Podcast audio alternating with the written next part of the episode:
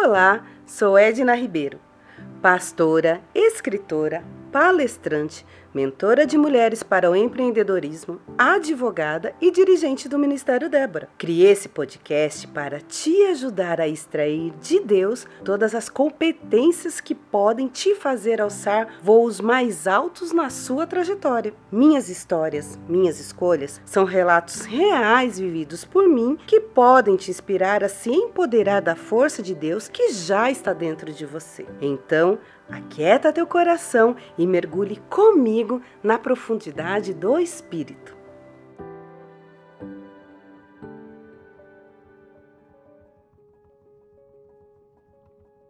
Oi, gente! Mais um podcast, mais uma semana de minhas histórias, minhas escolhas. E hoje eu quero falar com você, gente, sobre um tema uau, hein? Quando faltar tudo, ele nos sustenta. E para falar com você a respeito disso, eu quero falar para você de um episódio que aconteceu na minha vida lá pelo ano de 2003, lá na cidade de Bauru, é no interior de São Paulo. Então o que que aconteceu? Na minha cidade, que era Itu, eu não, não tinha emprego, tinha começado uma escassez profissional muito grande. Eu tive uma oportunidade, então me mudei para a cidade de Bauru. Bem, fui trabalhar lá.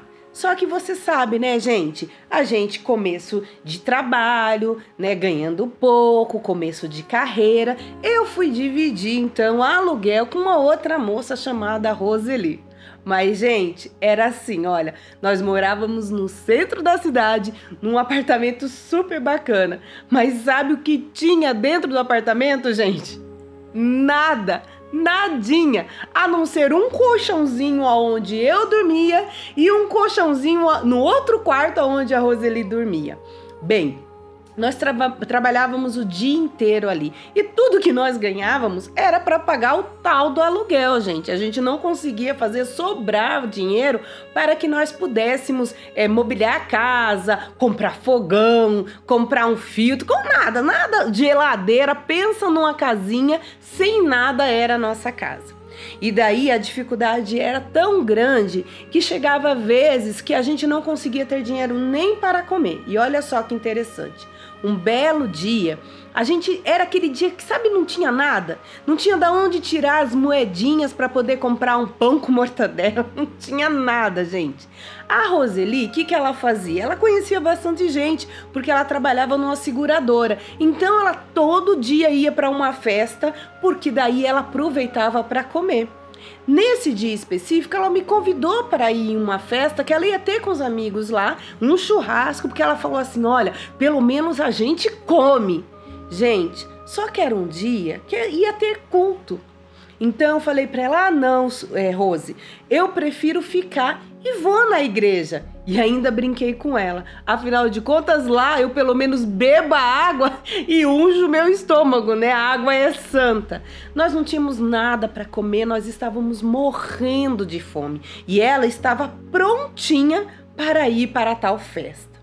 Gente, enquanto eu me trocava no quarto para ir para a igreja, algo aconteceu com a Rose. E ela então entrou no meu quarto e falou: Olha, eu vou contigo para a igreja. Olha, nós fomos para a igreja. Lá nós louvamos, nós adoramos a Deus e nós estávamos sim com a barriga roncando de fome, porque nós não tínhamos comido nada a tarde inteira, não tínhamos comido nada à noite, estava bem complicado mas nós estávamos tão felizes em estar naquele lugar, porque nós entendemos que verdadeiramente Deus poderia nos sustentar apesar da nossa fome, que terminado o culto, gente, sabe o que, que aconteceu?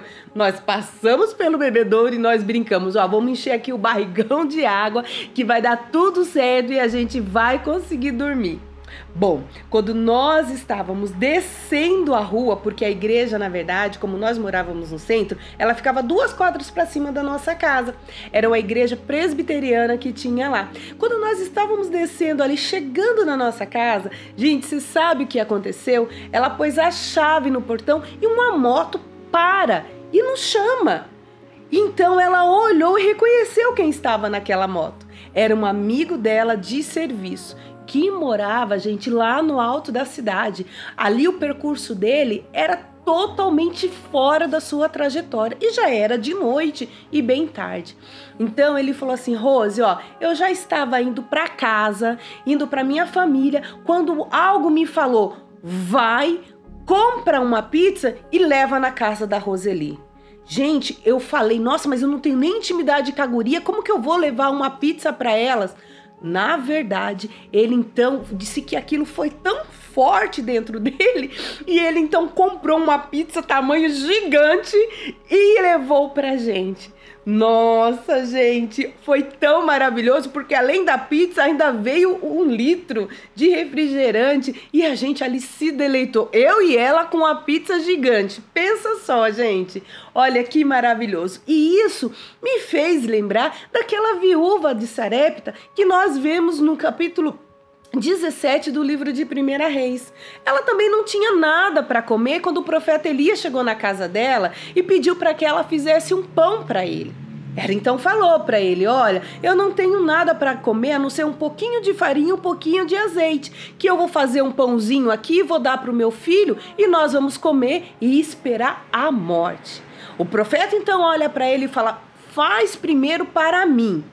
Eu vou comer e depois você vai ver o que vai acontecer. Gente, Fala sério, hein? Você faria para um estranho o pouco do alimento que você ainda tem? Olha, aquela mulher, ela uniu toda a fé que ela tinha e a, o resto de forças que ela tinha e fez de fato o pão. Então o Senhor, pela bondade dela, pela obediência, pelo despreendimento e pela ousadia de entregar tudo que ela tinha, ele então abençoa e não falta mais o alimento, não falta mais a provisão, nem para ela, nem para o seu filho. Olha, a mesma coisa nós vemos que aconteceu com o rei Davi, quando ele então foi perseguido e deposto momentaneamente pelo seu filho Absalão. Ele ocorreu, fugiu para aquela caverna de Adulão. Nós vemos essa história em 1 Samuel a partir do capítulo 22. Gente, olha só, Davi era rei, ele era acostumado a ter o serviço que ele quisesse, a comida que ele quisesse, servos, empregados, todo mundo o servindo. Mas chegou um momento que a história dele mudou e ele ficou simplesmente sem nada, miserável, sem ter inclusive o que comer. Mas Deus então manda ele sair daquela caverna para ir para ajudar. E manda um homem vir a seu encontro, que então o provê, gente, com todas as necessidades. O homem provê o feijão para Davi poder se fortalecer, poder ficar apto para a batalha. Parece que nesses momentos, gente, ninguém está olhando por nós. Parece que quando a gente olha lá na botija nossa, lá na nossa dispensa, e quando não tem nada para gente comer, a gente olha aquilo, principalmente quando nós temos filhos, né? A gente fala, e agora?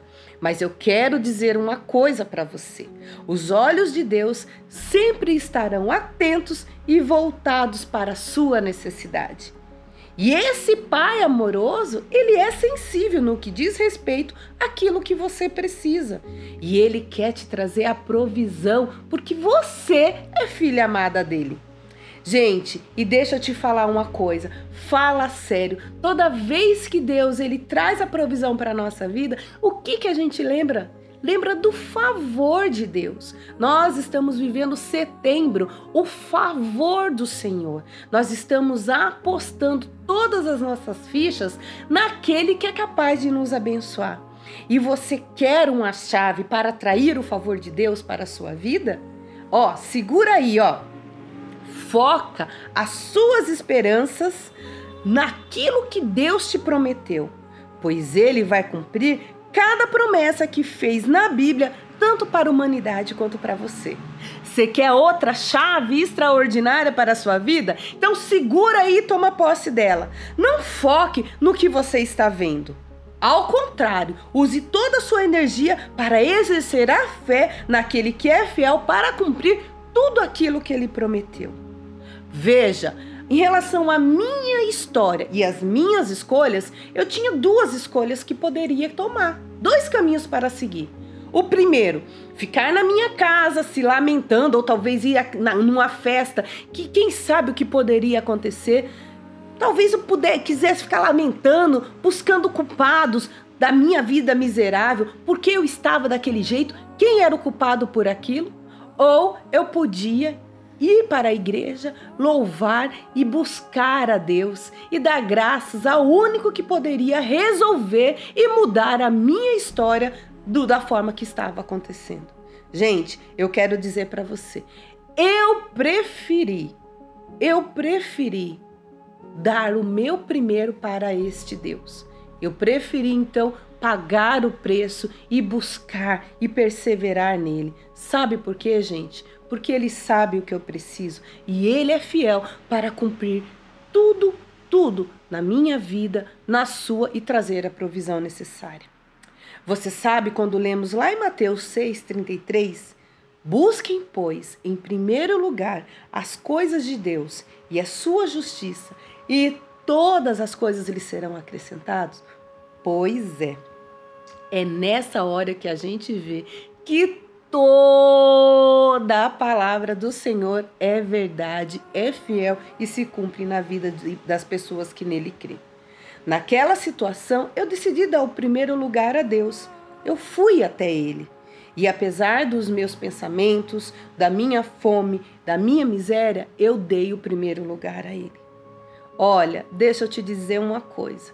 Quando tudo diz que não, Ele vai encorajar você a prosseguir mesmo que o seu estômago esteja ardendo de fome, mesmo que a sua alma esteja clamando por um vazio que você não consegue preencher. Quando tudo dizer, disser não na sua vida, eu quero que você lembre e saiba de uma coisa.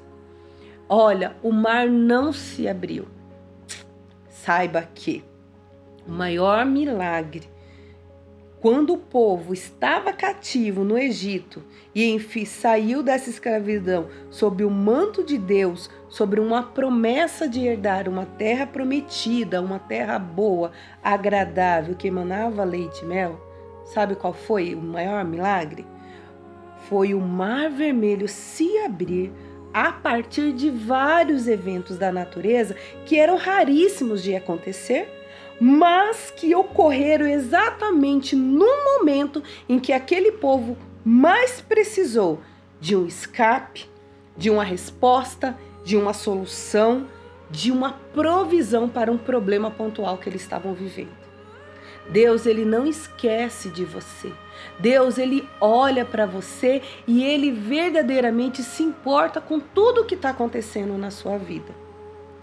Deixa eu te dizer outra coisa quando tudo te faltar e quando no, na sua vida não restar nada além de dúvida, de angústia, de pavor, de fome, da falta de esperança, da falta de saída, do decreto de morte, quando na sua vida a única coisa que restar é dor e frustração, dê o primeiro lugar a Ele. Dê a sua vida a Ele. Entregue essa situação a Ele porque só Ele, só Ele é capaz de te sustentar, de te prover e trazer aquilo que você precisa, restaurar ao seu estado emocional, o seu estado físico e espiritual nos momentos de angústia. Só Ele pode te sustentar.